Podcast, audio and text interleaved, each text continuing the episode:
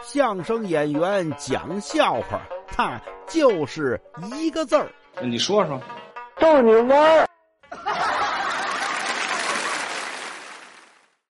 有个现象啊，不知道大家发现没有，就是这个厨师呀，回到家里很少干活啊，在单位这厨子，甭管是饭馆的也好啊，大饭店的也好，单位食堂的也好，回家很少下厨房，啊，我认识好多厨师都这样。有一厨师就是，回家啊，媳妇说：“那你今儿你做饭吧，啊，我累了，行吧，也简单，烙两张饼，切点酱肉，切点肘子，啊，炒个货菜，卷饼。”都安排好了，开始切肉。